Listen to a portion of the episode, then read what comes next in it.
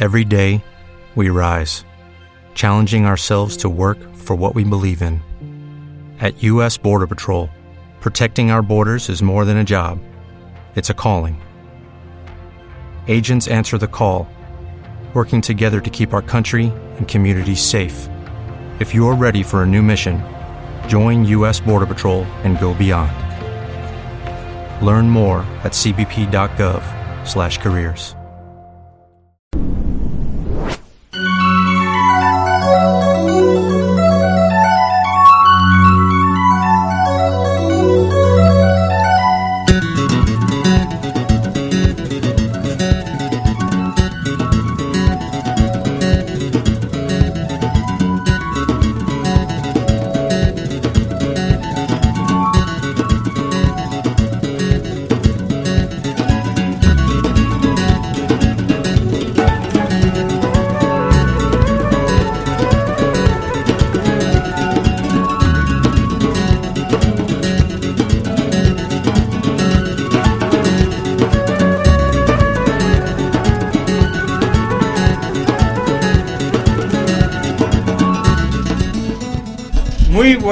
noches, otro martes más y este es el último de esta temporada o de este año antes de las vacaciones veraniegas. Comienza el programa 150 de La Voz del Pueblo y que corresponde a hoy 26 de julio del año 2009. Emitimos desde esta emisora Radio Guiniguada por los 105.9 metros de la frecuencia modulada y por los 89,7 metros para la ciudad de Las Palmas de Gran Canaria.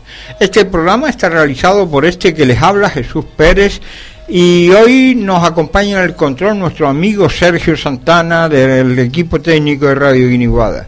Emitimos todos los martes de 9 a 10 de la noche en directo por esta emisora y en diferido los miércoles a las 14 horas. El teléfono de participación para las personas que deseen contactar con nosotros es el 928 31 99 46.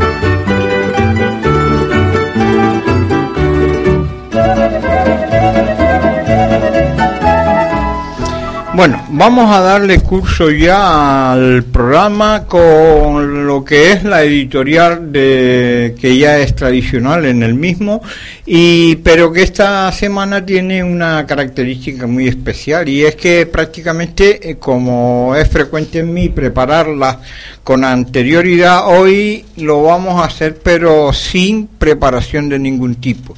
Y le vamos a poner un nombre para popurrí de actualidad y hemos elegido una serie de noticias que más o menos han corrido en estos días y sobre ellas vamos a hacer eh, una de ellas creo que ya se comentó en esta en este programa con anterioridad y es el triunfo descarado del PP en las últimas elecciones habidas eh, elecciones locales fundamentalmente que han habido en todo el país y eso ha terminado pues eso pues no sé si le habrá quedado al PSOE una o dos comunidades porque el resto han caído en manos de del PP y lo curioso de esto o yo no sé si llamarle curioso o, o lo negativo de todo esto es que este es el castigo que este pueblo ha dado al PSOE.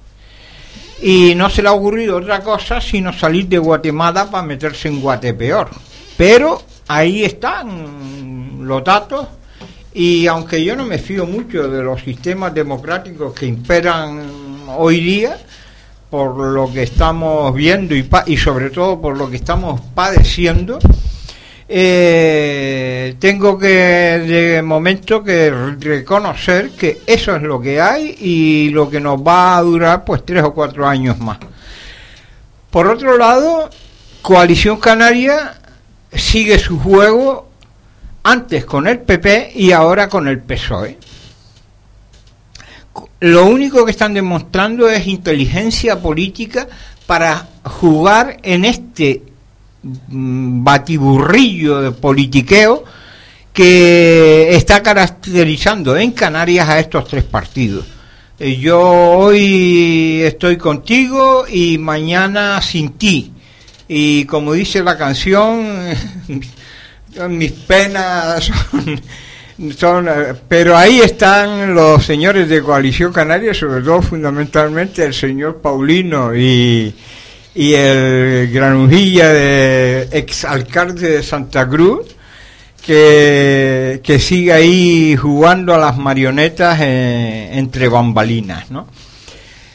Eh, y también se ha comentado estos días la, la, gran carajera que está montando el PP a nivel nacional, no solo eh, aquí insular y, a nivel autonómico canario, sino a nivel nacional, porque dice que se están encontrando las cajas de sus, las comunidades que acaban de tomar posesión de ellas se las están encontrando vacías, ¿no? Y yo me estaba acordando del señor Soria y el señor Cardona que en la su etapa de alcalde de Las Palmas privatizaron y arruinaron el ayuntamiento, lo dejaron sin un duro y que fue precisamente una de las quejas principales que el señor Saavedra y su equipo del PSOE argumentaron cuando tomaron posesión de la alcaldía en sustitución de, Pepa Luzardo y demás.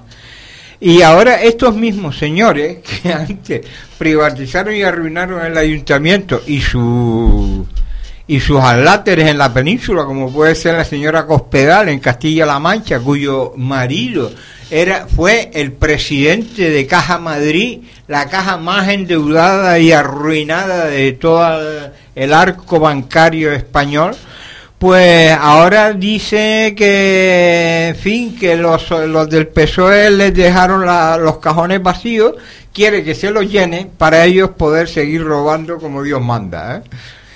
Eh, otra cosa que ha llamado la atención, esto creo que fue ayer o anteayer cuando salió en el periódico, son eh, los 48 días de descanso que los señores parlamentarios canarios eh, se han tomado, ¿no?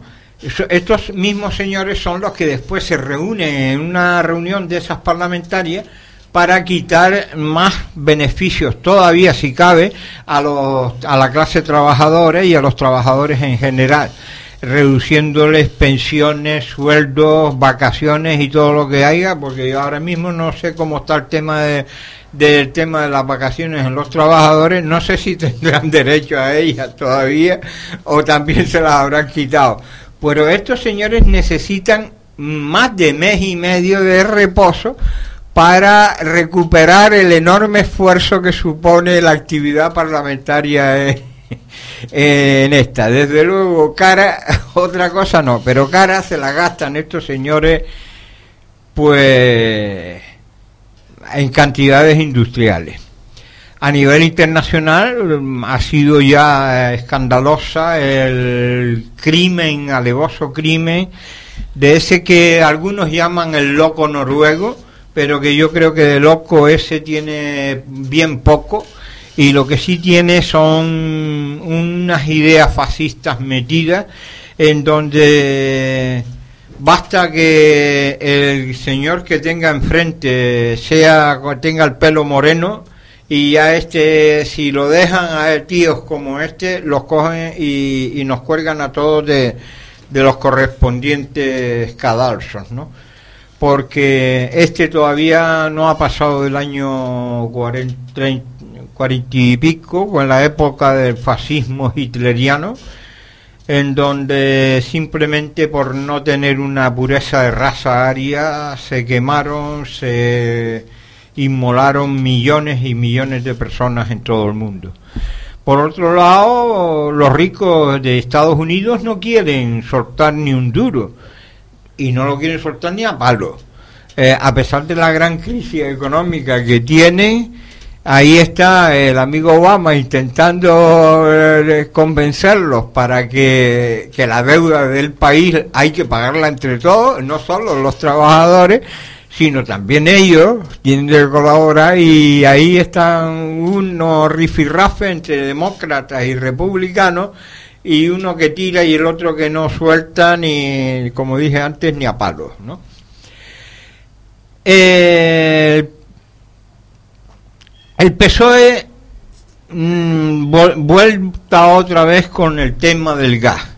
Estos señores son la ruina de Canarias y apenas cambian de palo, como los pajaritos que están eh, de un palo al otro, posándose aquí y allá, intentando salvar como pueden la ropa de este río que ya los arrastra hacia el desastre total, porque todavía están dando resoplidos, pero porque tienen el gobierno de Madrid, porque si no ya bueno, ahora sale otra vez la señora Luengo eh, en defensa del tema del gas, tanto en Gran Canaria como en Tenerife. Hasta el otro día, y por otro lado, don Antonio Morales y el señor alcalde de Santa Lucía poniendo el grito del en el cielo, en televisiones y demás, eh, diciendo que no es de recibo. Y yo me pregunto, don Antonio, pero no hace dos meses o tres meses ustedes no eran socios del PSOE en el Cabildo de Gran Canaria cuando esta señora también estaba ahí subida en la poltrona. Usted ve como el qué, qué poquito hace falta que pase el tiempo para que se les vean las vergüenzas a muchos políticos, incluido usted, don Antonio Morales. Así es que con esto vamos a dar comentarios, porque hoy tenemos aquí, está el estudio animado y tenemos a don Vicente Quintana, que como siempre es un colaborador de este asiduo de este programa, y hoy tenemos una novedad que es don, José del Toro, que lo cogimos el otro día así a lazo casi en la concentración del domingo de los indignados y que vamos a tener una charla variada y, ligerilla para no comernos tanto, a ver si conseguimos descansar un poquito en estas vacaciones. Vamos a escuchar unos segundos de música y daremos paso a nuestros invitados.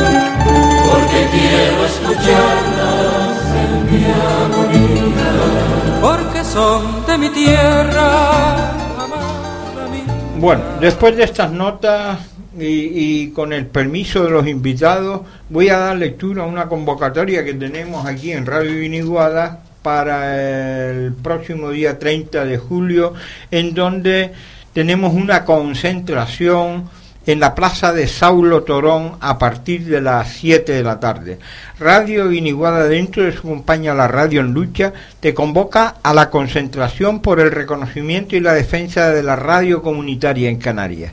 Ven y defiende a tu emisora el próximo sábado, 30 de julio, a las 7 horas en la plaza de Saulo Torón situada en la playa de las Canteras, muy cerca de la puntilla trabajando el empobrecimiento ciudadano y comunitario del dial radiofónico, por un espacio democrático para la radiodifusión, con las trabajadoras y trabajadores de la radio comunitaria, en Canarias y en el mundo. Movilízate por la radio que quieres. El sábado 30 de julio a las 7 de la tarde, como hemos dicho, en la Plaza Saulo Rotorón, situada en la playa de las Canteras, muy cerca de la puntilla puedes pasar esta información en tu Facebook y en mensajes a, amigos y conocidos. Y con esto ya damos entrada. Buenas noches, don José del Toro. Nada, buenas noches a todos. Y buenas noches, don Vicente Quintana. Buenas noches. Eh, traer a Pepe del Toro aquí y no hablar de la memoria histórica y otras cosillas de ese, pues parece ser que es como un pecado. Bueno, precisamente la memoria histórica. He estado media tarde en casa de mi hermano y, y él es investigador. Bueno, investiga y la verdad que lo he pasado muy bien con una serie de cuestiones eh, de la época tanto de la República, de las luchas obreras, de la lucha de clases en la República y, después en la dictadura, ¿no? Y la verdad que he pensado que no hemos cambiado mucho. Siguen exactamente los mismos problemas, la misma burguesía, la misma, porque si en la República era una burguesía eh, más o menos rural, ya hoy es distinta, pero, pero los métodos son los mismos, o sea que es la clase trabajadora la que está eh, sigue siendo eh, está oprimida totalmente y hoy precisamente lo vemos pues lo que está ocurriendo en, todo el mundo ¿no? quien paga los platos rotos pues es la clase trabajadora y aquí en España pues ya vemos lo que hay en el último año el gobierno del señor Zapatero nos ha regalado con tres, tres joyas ¿no? que ha sido pues la reforma laboral el pacto social de las pensiones y ahora pues como los sindicatos mayoritarios, entre comillas, eh, y los empresarios no se han puesto de acuerdo, pues nos salta con el famoso decreto de la negociación colectiva. O sea, las cosas están exactamente igual que hace 40 o 50 años. ¿Cuál es el problema? Que todos los que hemos luchado en defensa de la clase trabajadora durante los años de la dictadura, y estamos todavía luchando, pues vemos que es muy difícil. Aquí está otro compañero, que Vicente Quintana, que también está, y tú, en, la Federación Sindical Mundial, ¿eh? y también pues el Frente Sindical de Canarias, ¿no? El, FESOC, la FESOC. Y lo que nos espera, compañero, va a ser duro. Y esto viene a cuenta de cómo empezaste tú a hablar, o sea, la crisis económica mundial, que la han hecho ellos, y qué es lo que tenemos que hacer eh, la izquierda dentro de los sindicatos y fuera también de los sindicatos. Para evitar que, la, todos estos acuerdos, entre comillas, del, del gobierno socialista estén en contra de los trabajadores. Y para eso, pues, tenemos que ponernos las pilas y muchas y, además pilas ya no nos valen las de voltio y medio nos tenemos que poner como mínimo pilas de 9 voltios ¿eh? sí. porque y lo digo porque voluntad eh, convicción y hasta diría que dedicación no nos falta no nos ha faltado y lo digo por los partidos que en fin que están del lado de las clases de los trabajadores y demás pero eficacia nos falta todavía mucho. Tenemos mucha voluntad, queremos hacer muchas cosas, hacemos muchos análisis, encontramos todo el problema eh, y después a la hora de buscarle la solución, o una de dos, o no sabemos llevar, buscar la solución exacta, o si la hacemos y la hemos localizado y la hemos diagnosticado, no sabemos después eh, encontrar la medicina adecuada, o sea, la forma. Algo nos está fallando que no estamos consiguiendo llegar. Nos están ya no es que nos estén ganando, nos están como es, avasallando eh, la ola, ese tsunami de neoliberalismo, capitalismo que hay, no, nos está desbordando. Eh, entonces, no sería, yo me acuerdo ahora aquella famosa semana de encuentros de la izquierda que, organizaron ustedes arriba en Guía, me parece que fue. Yo creo que haría falta otra semanita de esa y otro a ver a ver si por de esa de esa forma se conseguimos entre unos y otros aportar algunas ideas don Vicente porque también es que eh, ya la enfermedad bueno, vamos a ver mira me has oído decir y lo volveré a decir otras 50 veces desgraciadamente la unidad de la izquierda está muy lejos muy lejos de conseguirse. Desgraciadamente. Sí, bueno pues claro, mira que hay una cuestión que es muy, muy simpática. podríamos ponernos aquí a establecer anécdotas de los últimos tres años y cansaríamos hasta un santo, ¿no? ver, que en menos de un año, en menos de un año, todas las conquistas conseguidas en el último siglo han sido arrebatadas, nos han sido arrebatadas en menos de un año, ante la pasividad manifiesta ¿eh? de la inmensa mayoría de los trabajadores y las trabajadoras de este país. Ante una pasividad manifiesta, o sea, una mansedumbre acojonante. Es que estaban pensando que, bueno, si nos estamos quietos, si somos mansos, no nos siguen dando latigazo. Pero no, es que a mayor mansedumbre, más latigazo. O sea, el, último ha sido el del 27 de, de, junio, quiero recordar, que fue con la firma del pacto del euro. Que, que, que si todo lo demás era poco, esto viene a, a dar todavía más y echar más leña al fuego. no, no las tocadas, las tocadas vendrán dentro de poquito cuando se empiecen a, a materializar una serie de reglamentos, tal, en fin, todo este tema del pacto del euro, materializarse todos esos cuatro ejes por los que pivota el pacto del euro. ¿no? Entonces es cuando nos vamos a dar cuenta y vamos a estar añorando, añorando lo que se ha perdido. Pero claro, aquí el problema, el problema, y no sé si estoy de acuerdo en una cuestión de que hay que hacerle recordar, o sea, crear memoria, memoria histórica de lo que nos ha sido arrebatado. Porque claro, aquí se nos quiere poner una medicina que es la amnesia, es decir, que nos olvidemos, ah, porque ya lo que hemos perdido difícilmente va a ser recuperable, difícilmente. O sea, yo creo que ahora habrá que, te tiene que ir por otros derroteros hoy por hoy la lucha de, de emancipación, hoy tiene que ir por otros derroteros. O vamos por ahí, o esto es seguir ahondando cada vez más en la barbarie. Pues claro, llegar a esta, hasta esta situación, aquí ha contado, se ha contado con silencios clamorosos, con complicidades más que manifiestas, y eso hay que ponerlo encima de la mesa. Por eso, cuando se está hablando de la unidad de la izquierda, uno pregunta, ¿de qué coño izquierda estamos hablando? ¿De de qué izquierda estamos hablando? De Izquierda Unida, que ahí está, ni está ni se le espera, que por un lado critica, pero por otro lado es incapaz de dar un toque de atención a esas dos corporaciones sindicales que han sido cómplices necesarios y colaboradores y colaboradores de todo esto que ha estado ocurriendo. Son incapaces de hacer una, vamos, ni la más mínima crítica. Entonces, mal andamos, muy mal andamos.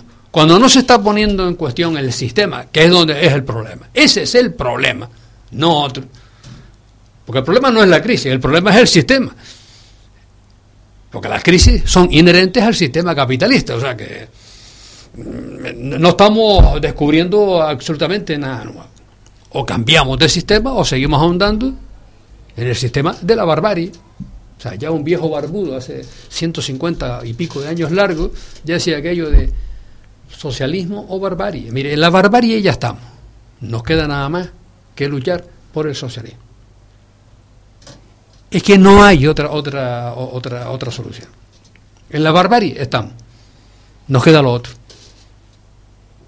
Hay que ser capaces, hay que ser valientes. Los grupos de, izquierda, desgraciadamente, están muy atomizados, demasiado atomizados, desgraciadamente. Se tendrán que poner de acuerdo un año de estos, cuando buenamente quieran y puedan, y tengan voluntad política de hacerlo. Esos sindicatos que se llaman alternativos y, minoritarios, que, en vez de luchar eh, conjuntamente, ir a una confluencia seria y deseable, pues parece ser que están a ver quién es el más delegados que tiene para ver si después empujan para su mes. O sea, es de una auténtica, mm, vamos a intentar buscar el vocablo más fino, ¿no? Es de una auténtica, un auténtico cainismo lo que se está haciendo. De una mediocridad política y sindical acojonante. Y mientras no miremos un poquito más allá de las narices, difícilmente, difícilmente la unidad esa de la izquierda, la unidad de la izquierda sindical está todavía lejos de conseguirse. Y es una desgracia, porque nos va a pasar factura. Porque el día que este pueblo se ponga en marcha, que se pondrá en marcha. Porque todavía, mira, los, trabajadores, las trabajadoras de este país están callados, parece que están mansos y tal. No han dicho todavía la última palabra. No la han dicho el día que digan la última palabra, también se van a dirigir, ¿saben? Se van a dirigir a todos esos núcleos diciendo, ¿y ustedes? ¿Y ustedes? Don José, yo tengo un amigo que dice, hablando de este tema, eh, eh, mm, hablando de este tema, mm, terminaba él diciendo, Jesús a este pueblo todavía le falta más hambre. Esto todavía no ha estallado porque todavía le queda la inercia esa. Algunos, muchos de ellos están cobrando los 400 eurillos, sobre todo en barrios y demás. Otros le queda una pequeña reserva de los que ahorraron algo y en fin, más o menos de esas, otros están viviendo a costa de la pensión del padre y entonces eso todavía no ha hecho que esto reviente. Pero cuando la crisis siga avanzando y si todos los visos van por el camino de que para el próximo año, cuando entre el PP, parece ser que ya está incluso se rumorea de 400.000 funcionarios a la calle. Pues yo lo dejo ahí en eso, por eso le preguntaba, ¿tú crees, Pepe, que todavía la, opinión del amigo Paco, eh, eh, eso, más hace falta un poquito más de hambre para que este pueblo despierte ya, como dice, decía el amigo... Vicente eh, y, reviente y estalle ya de una vez o, yo, quisiera hacer una, una, pequeña precisión no va a reventar porque pase más hambre sino porque tengan más conciencia. Porque, porque tengan más conciencia, porque hay una concepción muy errónea que dice que a mayor brutalidad del capitalismo, mayor eh, reacción. de los trabajadores. Y eso es mentira. Eso es mentira. O sea, pues lo estamos viendo. O sea, la, la, realidad, la prueba empírica que hay es que le pueden dar leña a, a, mansalva todos los días que no hay una reacción hacia eso. Hay más, mayor mansedumbre, porque el nivel de conciencia es el que es, el nivelito que hay. Cero. Ya, ya. Pero Vicente, es que el amigo Paco lo decía, el Paco no es de izquierda, no es un hombre de centro derecha. Sí, no. Y entonces, eh, él no lo decía en la perspectiva de, de un enfoque socialista del tema, sino al revés, él dice, esta sociedad este capitalismo, este neoliberalismo ha acostumbrado a la mayoría de la gente, pues eso, a que si pasas por delante de un escaparate, eh, hay el modelito este, me lo compro, y la publicidad en la televisión, el consumismo en general. Si la crisis económica lleva a esta sociedad que está acostumbrada ya a ese consumismo descontrolado, a que se mete la mano en el bolsillo cuando está delante del escaparate y dice aquel modelito me gusta y se mete la mano en el bolsillo y no encuentra el dinero para comprarse. Pero, Jesús, mira, aquí hay una cuestión, mira, con, los datos en la mano que ahora mismo hay de Canarias, donde hay un nivel de pobreza casi absoluto, que se prevé que si la cosa sigue así dentro de cinco años podemos llegar a casi un 50% de la población bajo el nivel de, del umbral de la pobreza, con un paro galopante, con una precariedad laboral casi absoluta o sea, tenemos todos los ingredientes dentro de eso de los manuales, dentro de los manuales, para que haya un estallido social importante. Pero una cosa son los manuales y otra cosa es la realidad. Porque aquí hay que recordar y hay que echar un poquito vista atrás a la historia y hemos visto, por ejemplo, una Alemania donde había un paro galopante, donde había una inflación que, nos, que, era, que había que llevar los dineros en, carretillas para comprar el pan y la mantequilla, donde había multitud de problemas. Y el avance de la derecha, de la extrema derecha, del fascismo fue imparable. Tenemos Italia. Casualmente, 60, 80 años más tarde, está ocurriendo en la vieja Europa, en esa Europa castigadísima por la Segunda Guerra Mundial, donde el ascenso de la extrema derecha está siendo imparable. Lo estamos viendo en Suecia, en Finlandia, en Noruega, lo estamos viendo en Austria, en, Alemania, en Francia, en Italia, Italia, en España, en Canarias. Entonces, esa es la realidad. Y eso es lo que tenemos que tener de, vista. Yo siempre he tenido la, la teoría de que en Canarias o se da el caragazo o se da el fascistazo. Y quien tiene ahora mismo todas las papeletas para ganar, desgraciadamente, es el fascistazo. ¿Mm? Desgraciadamente. Pepe, tu, criterio ahí Sí, vamos a ver, mira, eh, yo pienso, eh, todavía tengo yo confianza en la clase trabajadora. O sea, yo como sindicalista, yo he sido sindicalista toda mi vida, pues creo que la clase trabajadora todavía tiene una base importante que jugar. ¿Qué falla? Pues falla el método. O sea, el diálogo social Vicente ha fracasado. Ha fracasado. Se lo digo a los compañeros en el sindicato, ahora que estoy vuelto al tema del sindicato y, a ver qué se puede mover ahí, ¿no? Y les he dicho, bueno, señores, ya se acabó el diálogo social. La luna de miel entre empresarios y trabajadores, o sea, y, sindicatos, perdón, ya se acabó. Porque es que resulta que no han querido eh, tener un diálogo social con los trabajadores, con ustedes, con la cúpula. Entonces, ¿Dónde, ¿Qué tenemos que hacer? Pues exactamente lo mismo que hicimos en la dictadura. Exactamente lo mismo. ¿Qué era? Pues ir a la fábrica, romper el vertical. Y no, no que hay un sindicato vertical ahora, o sea, no lo hay. Eh, hay, elecciones, eh, es horizontal, pero en su concepción no van más allá. Y hay que ir más allá, compañeros. Hay que ir más allá. Entonces, hay que volver a la fábrica para hacerle comprender al trabajador que está intoxicado por la televisión y, todos los medios de comunicación, ¿eh? hay que hacerle ver en realidad lo que es estas tres cuestiones de este último año, como tú decías. ¿Y qué es lo que podemos hacer? Porque eso le va a acompañar el tema de las pensiones a los, a los muchachos jóvenes de, de menos de 35 años, pues les va a ¿Quién va a tener 67 años cotizados? Eh, digo, 38 años y medio cotizados. Nadie. Nadie, tal como está la situación. ¿eh? Entonces, claro, es ver en realidad la profundidad que tiene, por lo que yo he, podido ver por arriba, la profundidad que tiene el decreto de la negociación colectiva. ¿Eh? Que bueno, que deja a los trabajadores totalmente indefensos si no mantenemos, no logramos mantener eso, la negociación colectiva, los convenios en las empresas, los convenios de sector y los convenios estatales. Si no mantenemos eso, el sindicalismo se acaba se acaba el sindicalismo tal como yo lo veo, ¿no? ¿Qué tenemos que hacer? Pues mira, por un lado, y se está haciendo ya, por lo que respecta a lo que decías tú antes, el tema de los parados, pues se está yendo a las oficinas de desempleo. Ya se están creando coordinadores de parados. Porque le están perjudicando, porque no tienen por venir, tal como está la situación en este momento.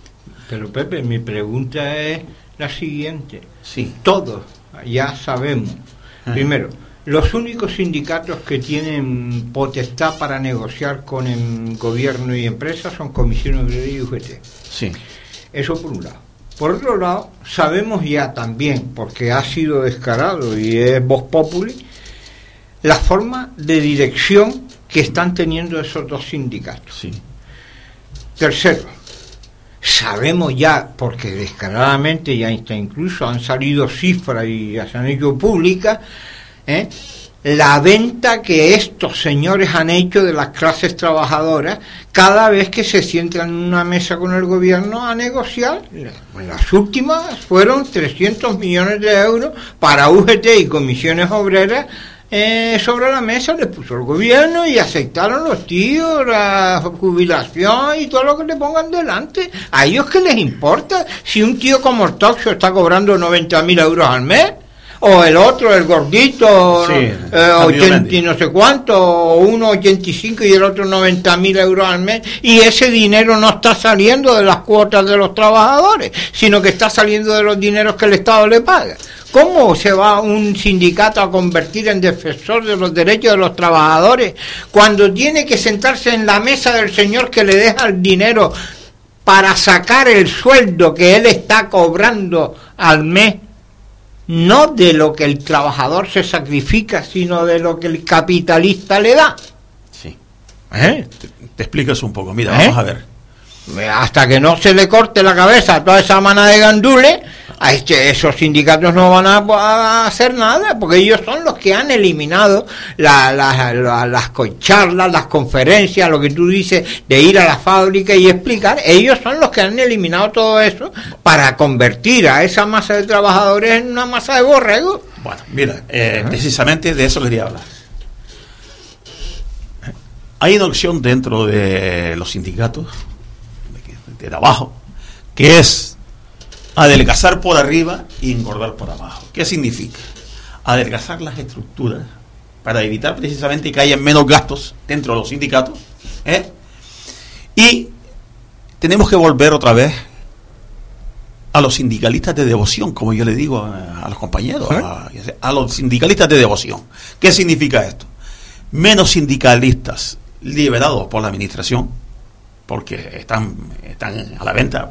Ahí el chantaje que, que hizo Paulino Rivero a, los liberados, ¿eh? ahí está. Eh, ir precisamente a conquistar los derechos de los trabajadores para abajo, para que sean partícipes. O sea, los trabajadores se tienen que hacer partícipes y protagonistas de esta lucha. Para que los de arriba no firmen por ellos. Tienen que ser los propios trabajadores eh, de abajo desde las empresas. Entonces, como ya ellos lo ven venir muchos, eh, yo les puedo adelantar que va a haber movilizaciones en septiembre y en octubre. A nivel europeo y a nivel de, España, ¿no? La va a haber. Y va a haber un tipo de concienciación. Depende de los trabajadores de abajo que hagan presión para que no se firme lo que se tiene, lo que han firmado y no se lleva a la práctica el tema este del decreto de la negociación colectiva, que es lo, en mi opinión, es lo más grave que se ha firmado. ¿Mm? En este Entonces- momento, Pepe, perdona, pero la, ese, esa clase, esa base no Sí. está en este momento Bueno, en las sí, pero sí, condiciones. Mira, de eh, iniciar nada. de Bueno, vamos a ver, el otro día estuve yo, por ejemplo, he estado con los trabajadores de Cobra. Los trabajadores de Cobra estaban, eh, llevan siete años sin convenio. Tienen un acuerdo económico que le han subido nomás que una vez sola. Y ya se están tomando conciencia esos trabajadores. Llevan ocho años, han tardado ocho años en tomar conciencia la... No, no, no, pero lo están haciendo, y, lo están y haciendo. su sindicato que ha, ha estado ocho años permitiendo No, todo no, esto. hay gente ahí buena, hay gente ¿Eh? buena que está dirigiendo el tema. Mira, y después está, pues lo otro. Ahí está, por, parte de lo que está ocurriendo en el Hotel Tamarindo, que ha- primero hicieron una regulación de empleo solapada de 150 personas y ahora quieren echar a 30 más a la calle y hay otra lucha importante ahí, ¿no? O sea que, si nosotros esas luchas ¿eh?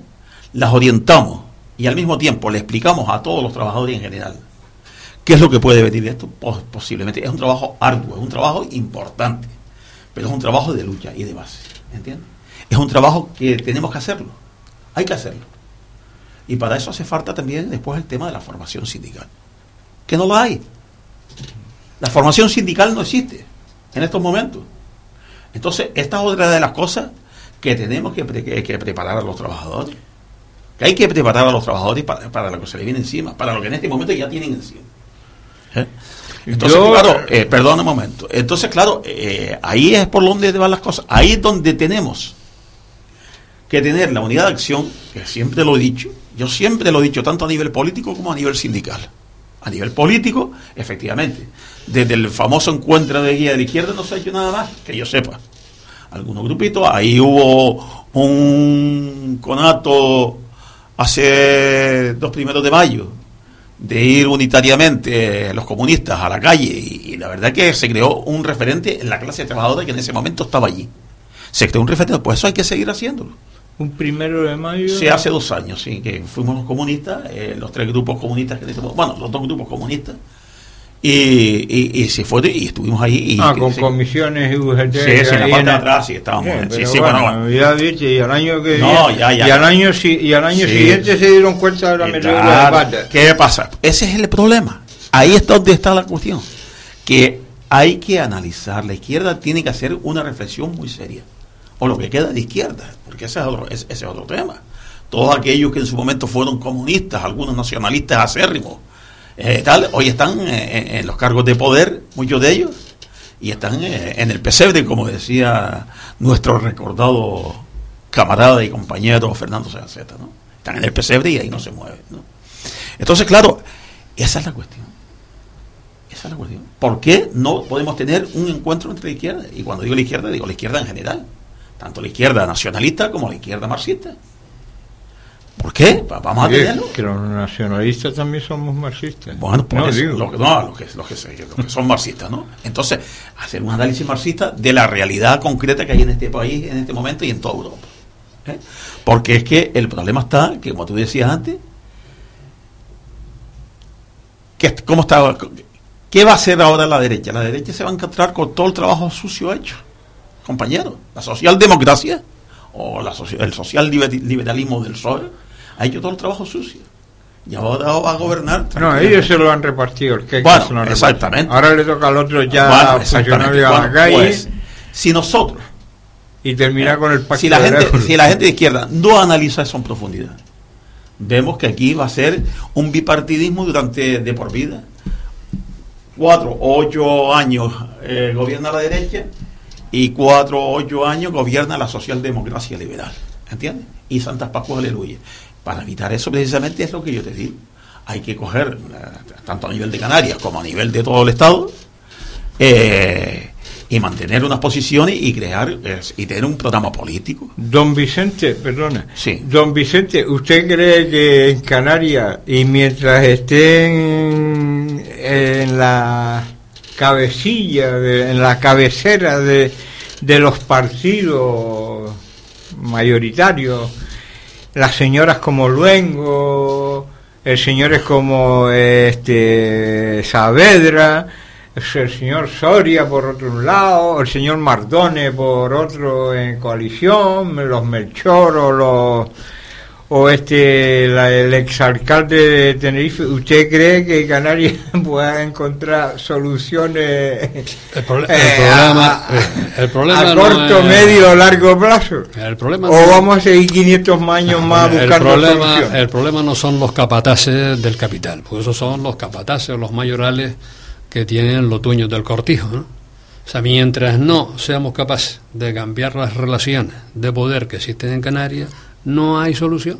Porque mañana podemos poner a un tío, eh, el mejor de los mejores, ¿no? Un tío muy sabido, un tío muy entendido, un tío guapera, eh, con, 17 máster y 300 carreras universitarias.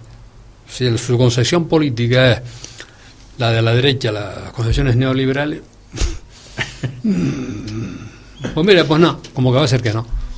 ¿eh? Entonces a mí que, que esté este o esté el otro y siguen haciendo exactamente lo mismo, porque a mí me hace mucha gracia cada vez que hay un cambio de silla, ¿no? O sea, los lugares de, lo, de, donde se decide más o menos el pastel, ¿no?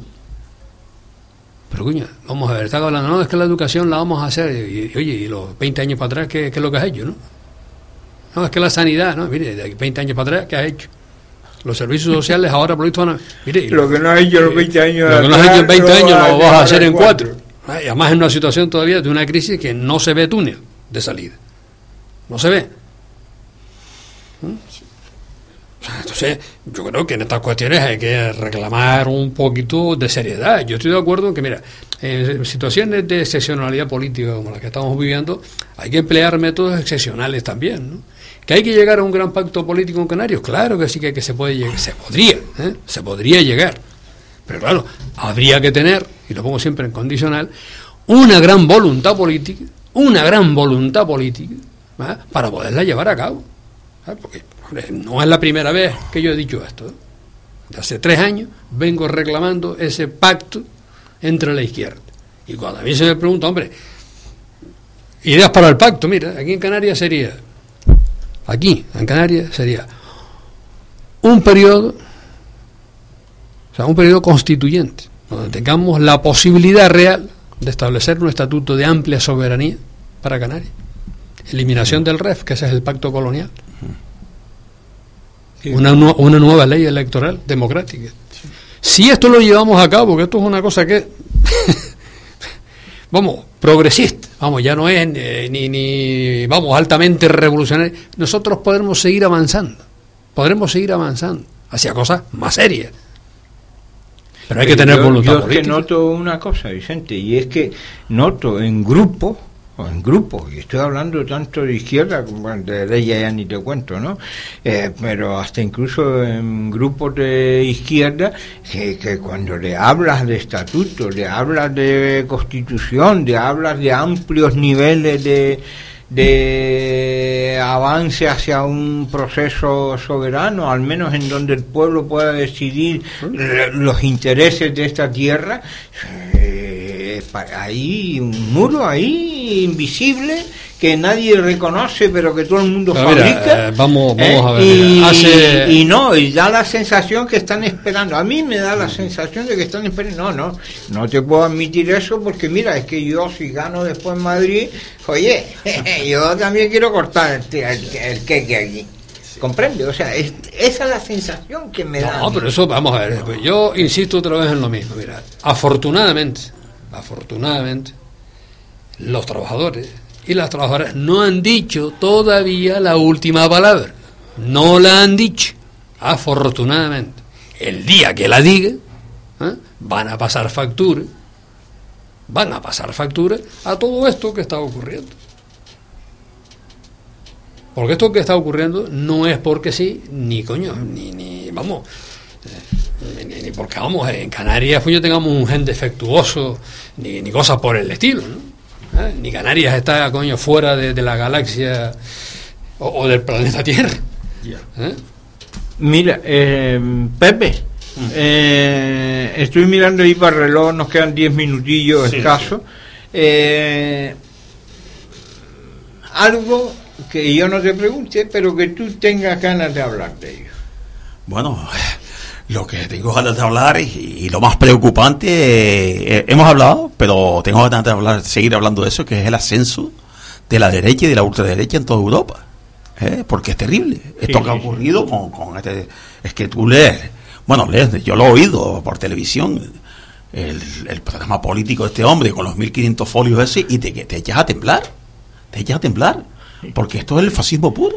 Sí, sí. no- Bueno, eh, a veces la idea que nosotros teníamos de fascismo se queda Se- corta. se queda corta con- ante- ante esa barbarie, ¿no? esa Entonces, barbarie claro, que se está leyendo. Lo malo que eso cale eh, en la sociedad.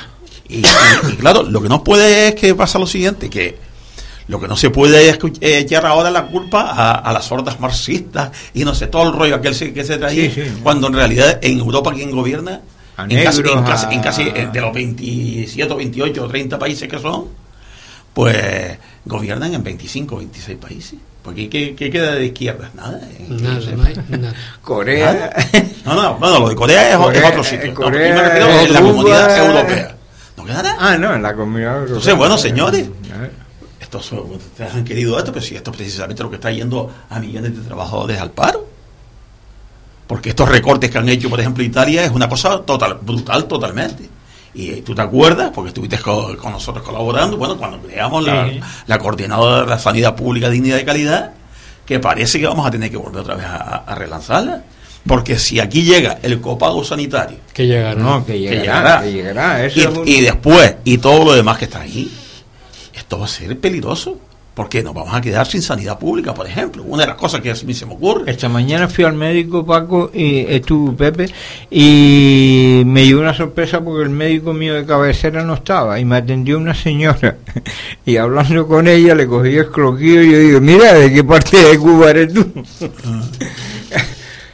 una otra médico cubana más y yo le estaba comentando, digo, hay que ver con todo lo que se ha puesto a parir aquí a Fidel Castro y que esta y que la sanidad en Canarias la tengamos funcionando gracias a los médicos que preparó es la revolución, cubana. la revolución cubana. Esto ya es increíble, ¿no? Pero eh, y un inciso, hoy precisamente es el aniversario del 26 de julio, o sea, ah. del movimiento 26 de julio que fue el precursor de la Revolución Cubana. Y ahí está, ¿no? O sea que a la noche llamaremos allá a ver cómo ha estado eso el día de hoy. Pues, Vicente, eh, también le hago la misma oferta, ¿no?